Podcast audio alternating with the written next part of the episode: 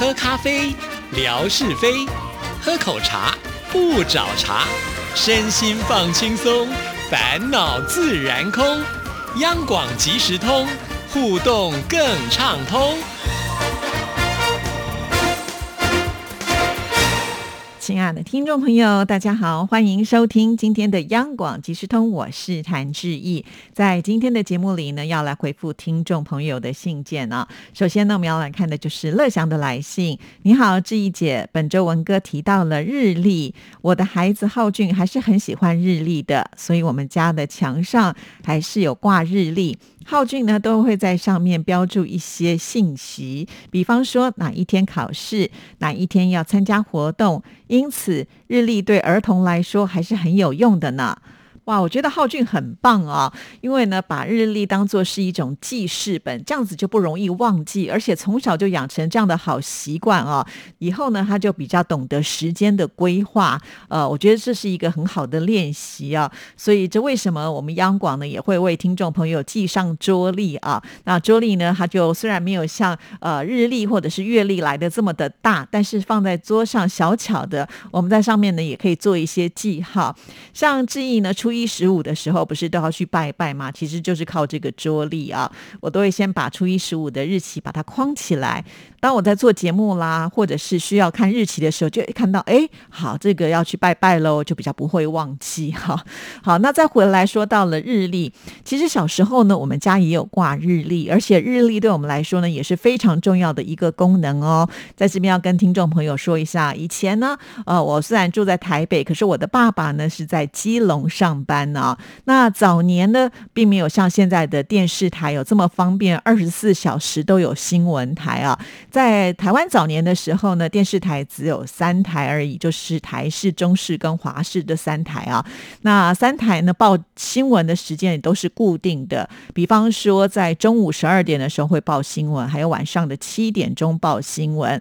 那报新闻的时候一定要报什么？那就是报气象喽。那我爸爸呢就很注意这个天。天气啊，所以呢，每一次到晚上呢，就是看完新闻，最后大概七点半的时候呢，就会报气象。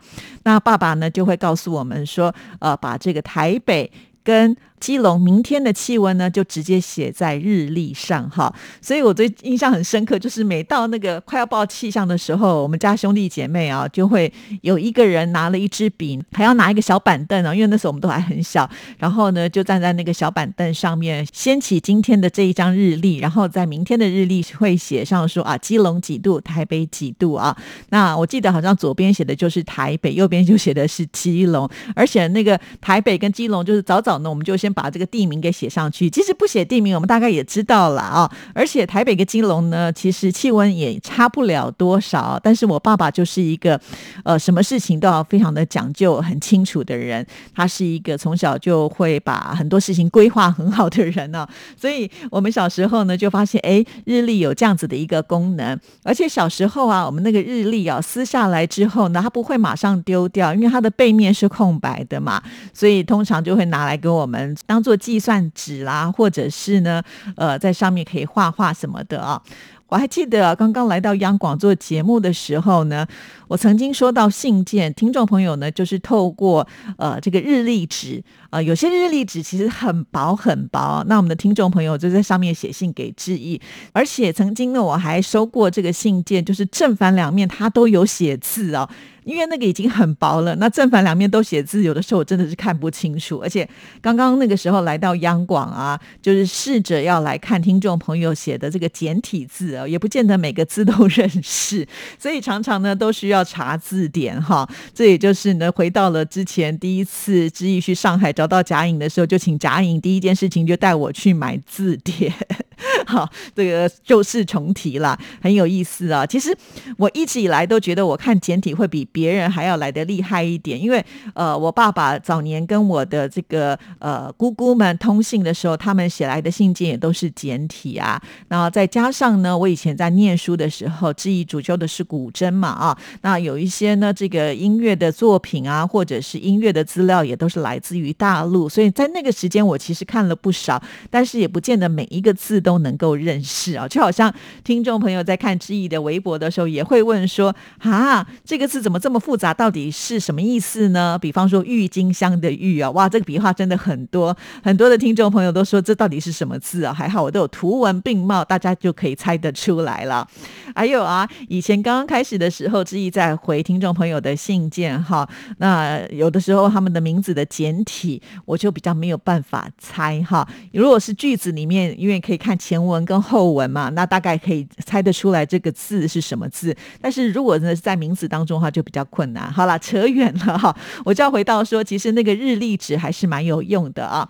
在文哥那一集节目播出之后，我觉得我们的听众朋友的反应也很好啊，像是问来的妙恩啊，还有越南的美霞都有呢，就是贴这个日历给致意哈。我们会发现，哎，问来的这样子的一个日历呢，应该还是华人出的哈，所以上面的中文我们都看得懂。可是呢，在越南的这个部分呢，当然因为他写的是越南文啊，那我们大家呢都说只看得懂这个数字的部分。好，那我们继续呢，再来看下一段。本周节目当中，志毅姐提到了电动车的话题。平常呢，我也会经常的带浩俊乘坐公交车。现在我们这边所有的公交车都已经换成了电动汽车，与以前的柴油公车相比，噪音小了很多，也没有黑色的尾气，更环保了，而且营运成本也降低了。电动公交车一天跑下来，比之前的柴油车节省了好多的费用。基本上，大部分的公交车首末站都有充电桩，公交车充电也很方便。以前柴油车的时代，浩俊不喜欢坐公交车，现在换了电动公交车，浩俊就很喜欢乘坐。而且现在都有了掌上公交 APP 的查询的公交站的讯息，就更方便了。对啊，时代的不同啊，真的都会做很多的改变啊。那从这个电动车来看的话，确实是必须先从呃大众的运输交通系统，就是当政府呢把这样子的一个系统都做得很完整的时候，那民众呢就会第一时间感受到呃新的产品所带来的好处。那接下来呢，大家就更有意愿呢朝这个方。向去做发展了。那说到了电动车，当然在环保上呢就差很多了嘛。啊，第一个它不会排气嘛，哈，所以呢就不会有所谓的空气上的污染。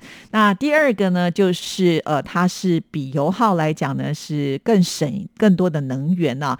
再加上呢，它是比较安静的。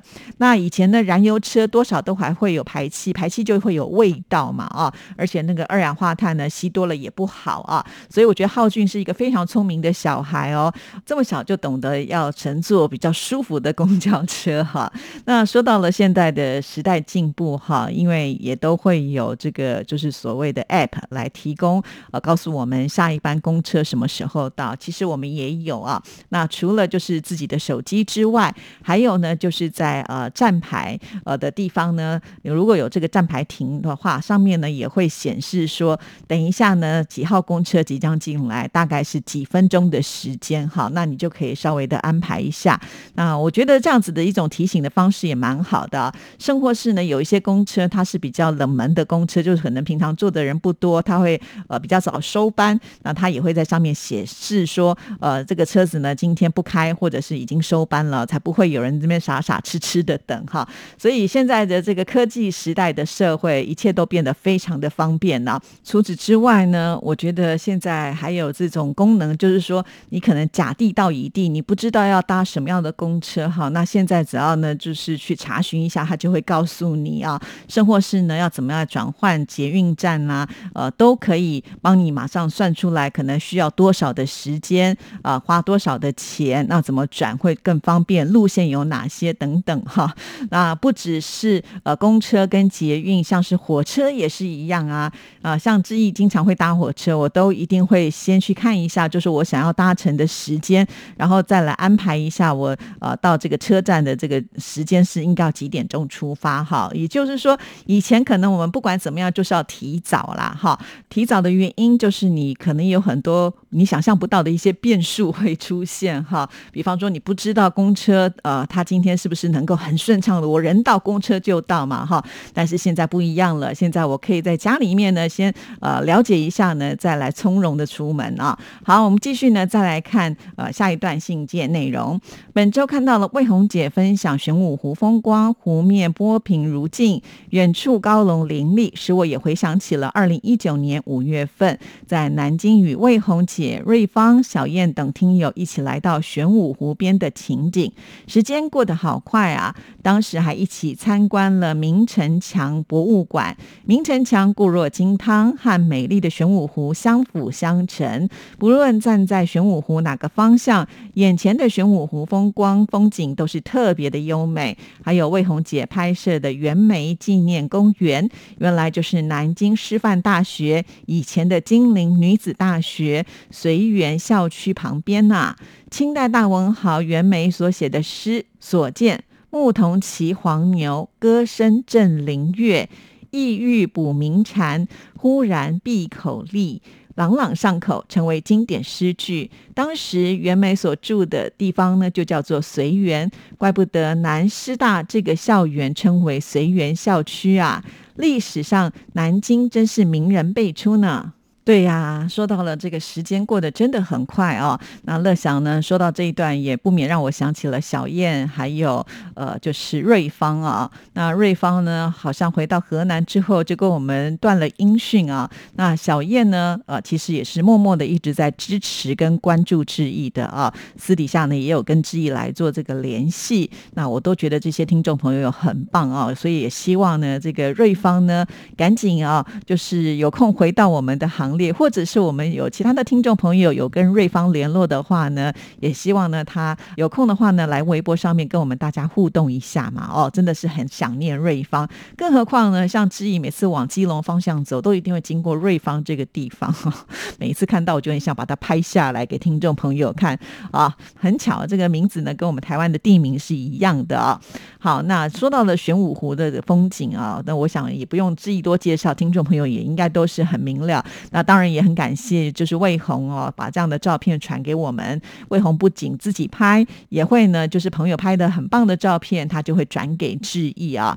那很巧的是啊，前几天不知道为什么我就梦到了魏红哎，而且还梦到了魏红来到台湾哦，哇，我就觉得很开心啊。因为以前在还没有疫情的时候，魏红真的好像差不多一年就会来台北一次。他来很多次，可是他都没有离开台北啊。那我觉得魏红呢，他就是一个很悠闲的。的呃，这一种就是旅行者，他不需要把自己的行程排得非常的满，他也不要风尘仆仆的赶景点，他是一个懂得慢生活的人呢。什么是慢生活呢？就是他可以呢，就是放慢自己的速度，然后呢，仔细的去观察周遭的任何的一件事情啊。比方说，他会选择到到一个很有个性的咖啡厅坐下来，细细的品味一杯咖啡，然后呢，他会到这个成品。书局慢慢的挑选他所喜欢的书籍，甚或是呢，他可以到这个附近的百货公司，呃，买一件漂亮的衣服或者一个很棒的首饰，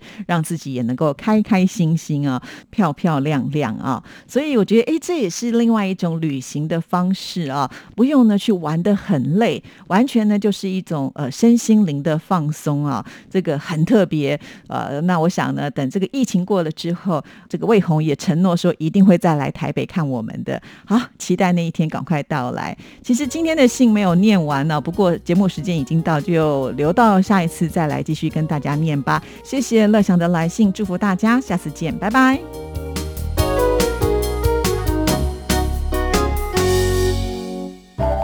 儿子，等一下陪我去一趟邮局。妈，你去邮局要干嘛？去领钱转账。哦，不用这么麻烦啦，转账不需要临柜哦。嗯，这怎么可能？不去怎么提钱啊？行动邮局 App 通通都能搞定啊！新一代行动邮局 App 支援扫码收付、无卡提款、转账、线上缴费，少了携带现金的危险，也没有付错钱、找错钱的问题哦。哇，这听起来还不错哎。是啊，有了它，线上转账缴费省时又方便，你就不用再去领钱缴费那么麻烦了。哦，对了。如果你要去邮局，据点预约功能还能够帮你排队先抽号码牌哦。哎呀，真的很方便哎。